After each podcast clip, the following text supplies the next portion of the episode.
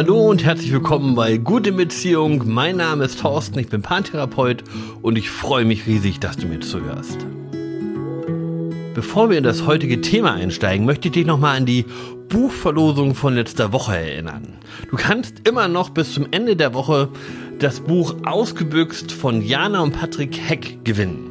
In dem Buch geht es darum, wie du mit deiner Familie mehr in die Natur kommst, was ihr dafür braucht und was ihr dort alles unternehmen könnt.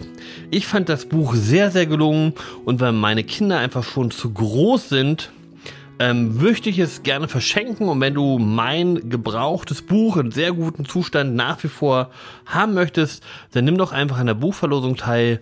Den Link dazu findest du in den Show Notes. Heute geht es um Selbstsabotage und vor allem um Selbstsabotage in Beziehungen. Und ich bin ein wirklicher Meister, wenn es um Selbstsabotage geht. Selbstsabotage bedeutet, du willst etwas, du arbeitest an einem Ziel, an einem Projekt, an einem Vorsatz und dann stehst du dir selber im Weg, versaust es und startest dann wieder bei Null. Du willst zum Beispiel endlich fitter werden und du gibst dir den ganzen Tag lang Mühe, du arbeitest ähm, an einem Fitnessprogramm, du achtest auf deine Ernährung und um 11 Uhr lächelt dich der Kühlschrank an und du futterst ihn komplett leer. Du nimmst dir vor, endlich deine Finanzen in den Griff zu kriegen, ein Haushaltsbuch zu führen und Geld zur Seite zu legen und zu sparen. Aber wenn du auf dein Konto guckst, merkst du, dass es immer in den roten Zahlen ist.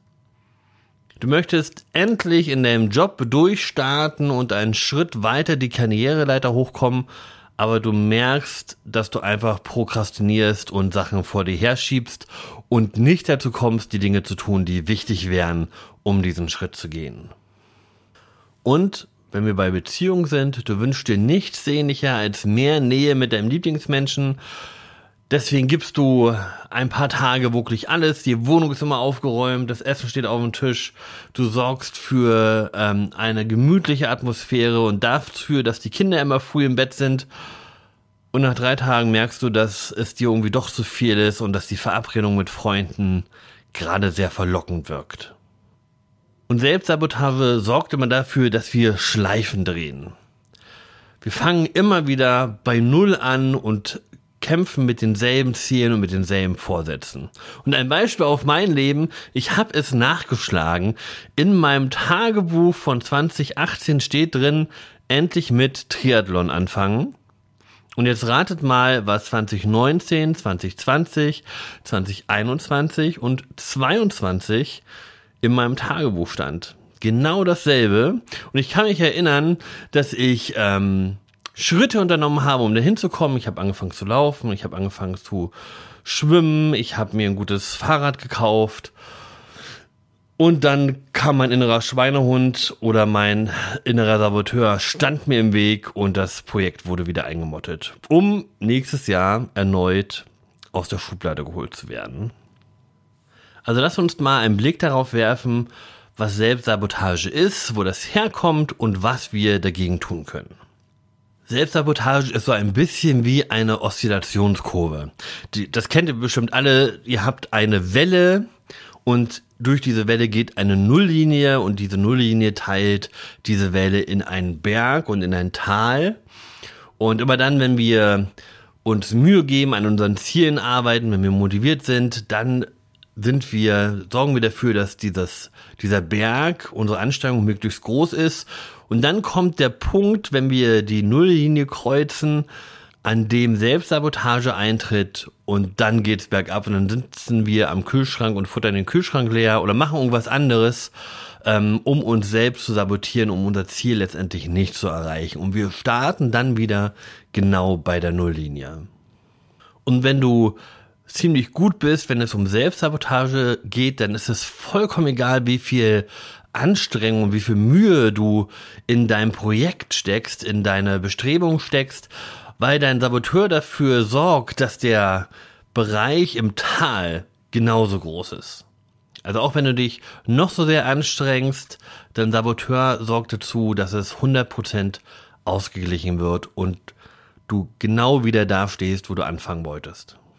Wenn ich mir also mehr Nähe mit meinem Partner wünsche und ich Schritte in diese Richtung unternehme, um mehr Zeit mit meinem Lieblingsmenschen zu verbringen, um mehr Nähe zu spüren, Nähe, die ich brauche, um mich gut zu fühlen und ich dabei bin, mich selbst zu sabotieren, dann gehe ich danach genauso viel auf Abstand, dass ich wieder das gleiche Gefühl habe wie am Anfang, nämlich ich bräuchte eigentlich mehr Nähe in meiner Beziehung.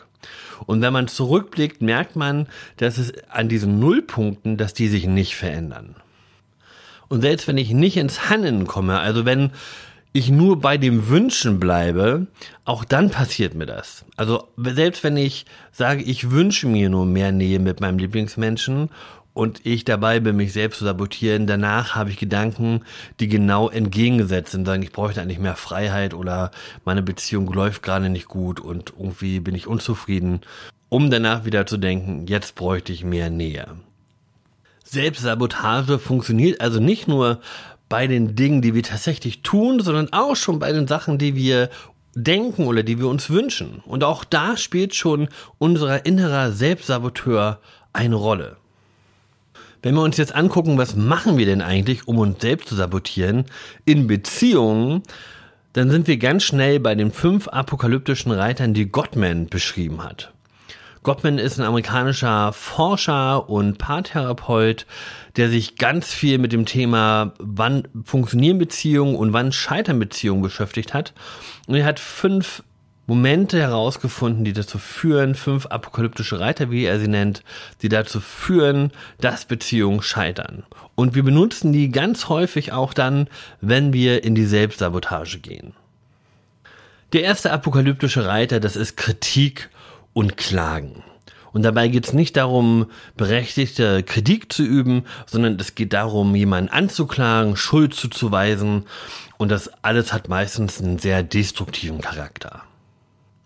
Der zweite apokalyptische Reiter, das sind Rechtfertigungen. Und zwar immer dann, wenn ich mich in irgendeiner Art und Weise angegriffen oder kritisiert fühle von meinem Gegenüber, dann rutsche ich in diese Rolle rein und fange an, mich zu rechtfertigen, anstatt in die Kommunikation zu gehen und Lösungen zu finden. Der dritte apokalyptische Reiter, das ist Verachtung, Zynismus oder Spott. Und es geht darum, jemanden gering zu schätzen und das zum Ausdruck zu bringen, jemanden lächerlich zu machen und jemanden nach unten zu ziehen. Der vierte apokalyptische Reiter, das ist Mauern, Schweigen oder Rückzug. Und das ist eigentlich was sehr Machtvolles, weil ich meinem Gegenüber gar keine Möglichkeit gebe, mich zu erreichen. Ich bin gar nicht fassbar für den anderen. Und häufig ist das eben auch eine Demonstration von Macht, die da mitspielt. Und bei Macht wären wir dann auch schon beim letzten und fünften ähm, apokalyptischen Reiter, indem wir Macht demonstrieren, auch auf andere Arten, nicht nur durch Mauern, geben wir unserem Gegenüber ein Ohnmachtsgefühl und setzen uns von ihm ab. Das sind jetzt so im Schnelldurchgang mögliche Reaktionsweisen, wie wir in Beziehungen anfangen, uns selbst zu sabotieren. Wenn ich mir also viel Nähe mit meinem Lieblingsmenschen wünsche und mir viel Mühe gebe, damit das zustande kommen kann und es passiert nicht so, wie ich möchte, dann kann das natürlich sein, dass ich mich zurückziehe, anfange zu mauern oder ich einen anderen, eine andere Strategie benutze, um mich selbst zu sabotieren, anstatt bei der Stange zu bleiben, es weiter zu probieren und zu sehen, welche Fortschritte ich über die Zeit erreichen kann. Wir haben jetzt ganz kurz beschrieben, was Selbstsabotage ist und wie wir das in Beziehungen umsetzen. Jetzt lasst uns mal einen Blick darauf werfen, warum wir das eigentlich machen. Ich habe in einem früheren Podcast schon mal von den vier psychologischen Grundbedürfnissen gesprochen, die Grabe postuliert hat. Ein psychologisches Grundbedürfnis ist Lustgewinn und Schmerzvermeidung. Und jetzt ist es leider so, dass wir, wenn es um Motivation geht, wir viel höher motiviert sind, Schmerz, unliebsame Dinge zu vermeiden, als zu Dingen zu streben, die uns Lust und Freude bereiten. Das heißt, dass unser erster Fokus immer erstmal auf der Schmerzvermeidung liegt und nicht darauf, etwas zu tun, was uns Freude bereitet. Und in unserem Unterbewusstsein gibt es einen Schmerzpunkt, den wir auf alle Fälle vermeiden wollen. Selbstsabotage ist also ein Schutzmechanismus, um einen bestimmten Schmerz, eine bestimmte Angst nicht fühlen zu müssen. Und ganz häufig haben wir wenig Zugriff auf dieses Gefühl, das uns da im Weg steht und das dafür sorgt, dass wir immer wieder dieselben Schleifen drehen und uns immer wieder ähm, an derselben Stelle wiederfinden und denken, verdammt nochmal, warum klappt es einfach nicht mit dem fit werden oder mit mehr Nähe in der Beziehung? Vielleicht verknüpfe ich mit mehr Nähe in meiner Beziehung auch die Angst, verletzt zu werden. Und vielleicht ist das der Grund, dass ich dann anfange, mich selber zu sabotieren. Vielleicht leide ich an dem Hochstapler-Syndrom. Vielleicht habe ich das Gefühl, wenn mich erst jemand näher kennenlernt, dann sieht er hinter meine Maske und stellt fest, dass ich gar nicht so liebenswert bin, wie derjenige am Anfang gedacht hat und lässt mich dann fallen. Vielleicht habe ich Gewalterfahrung in meiner Beziehung erlebt, vielleicht auch schon als Kind, und vielleicht möchte ich mich davor schützen, jemanden so nahe an mich heranzulassen, dass er mir wieder wehtun kann. Und ihr merkt schon, wenn wir uns selbst sabotieren, dann wollen wir eigentlich was Gutes. Wir wollen nicht, dass uns wehgetan wird. Wir wollen nicht verletzt werden. Und alles, was unser Unterbewusstsein tut, was unsere Seele tut, ist uns genau davor zu schützen.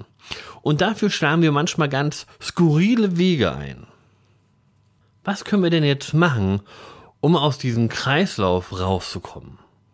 Für mich ist der erste Schritt, auf diese Emotion zu stoßen. Mir klar zu machen, was ist es denn, was ich da vermeiden möchte?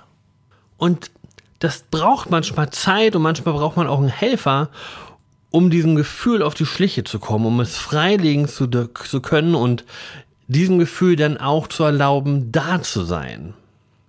Sind also zwei Sachen, die an allererster Stelle für mich stehen. Das eine ist zu ergründen, welches Gefühl möchte ich denn unbedingt vermeiden und zweitens, diesem Gefühl dann aber auch Raum zu geben, dass es da sein kann. Und häufig ist es so, dass wir vor Gefühlen, vor negativen Gefühlen viel mehr Angst haben, als ähm, das Gefühl dann tatsächlich in uns hervorruft. Also die Angst vor Verletzung ist manchmal viel größer als das Gefühl, verletzt zu werden. Und Emotionen, die gehört werden, die da sein dürfen, die werden in der Regel auch kleiner. Und wenn ich das geschafft habe, wenn ich weiß, welches Gefühl ich vermeiden möchte und wenn ich Raum dafür schaffe, dass dieses Gefühl da sein darf, dann ist der nächste Schritt, meinen inneren Saboteur, diesen inneren Anteil, den ich habe, der mir selbst im Weg steht und mich beschützen möchte, den aus seiner Saboteurrolle zu befreien und den als Berater einzustellen. Ihr habt das gerade nicht sehen können, aber ich habe bei Einstellen so schöne ähm, Häkchen in die Luft gemacht. Ich glaube, das ähm, trifft es aber ganz gut, dass es da einen Paradigmenwechsel gibt. Dass dieser Anteil merkt, okay, ich darf da sein, ich darf auf Ängste hinweisen und wir können miteinander ins Gespräch gehen und diskutieren, was denn für uns als Wesen, als Mensch gerade das Beste ist. Und wenn wir das machen, dann kommen wir dahin, dass die Berge, um wieder bei diesem, bei dieser Welle zu sein, von der ich vorhin gesprochen habe, dann kommen wir dahin, dass die Berge größer sind als die Täler. Und das sorgt dafür, dass ich eben nicht wieder bei Null anfange, sondern dass ich einen Schritt weiter bin. Und das zu erleben, das zu erfahren, dass das sein darf, dass ich Fortschritt machen darf, dass ich Nähe meiner Beziehung zulassen darf, um bei dem Beispiel zu bleiben, das hilft mir dann im nächsten Schritt noch einen Schritt weiter zu gehen, um mich weiterzuentwickeln und hoffentlich irgendwann diese Schmerzpunkte, die da noch da sind, hinter mir lassen zu können. Es sind also drei Schritte, ergründen, welche Emotionen ich unbedingt vermeiden möchte, Raum geben, damit diese Emotion da sein darf, dass sie gehört werden darf, von dir gehört werden darf. Und drittens, den inneren Anteil, der dich da immer selbst sabotiert, den mit einzubinden und zu sagen, okay, bevor ich mich selbst sabotiere, gehe ich mit mir selbst ins Gespräch und berate mich mit diesem inneren Anteil, der sonst unbewusst aus dem Hinterhalt kommt und dafür sorgt, dass ich nicht weiterkomme in meinem Leben. Und das alles ist ein Prozess und das geht nicht von heute auf morgen, jedenfalls meiner Erfahrung nach. Und ganz häufig ist es sinnvoll, jemanden an seiner Seite zu haben, der die richtigen Fragen stellt, um mich auf die Spur von meinen eigenen Emotionen zu bringen. Und wenn es um das Thema Beziehung geht, dann ist vielleicht auch eine Beziehungsberatung oder eine Walk-and-Talk-Therapie genau das Richtige für dich. Und wenn du daran Interesse hast, dann schreib mir eine E-Mail, ruf mich an oder schick mir eine WhatsApp und wir machen einen ersten kostenlosen Termin miteinander aus. Das war's für heute. Es grüßt und winkt dein Thorsten.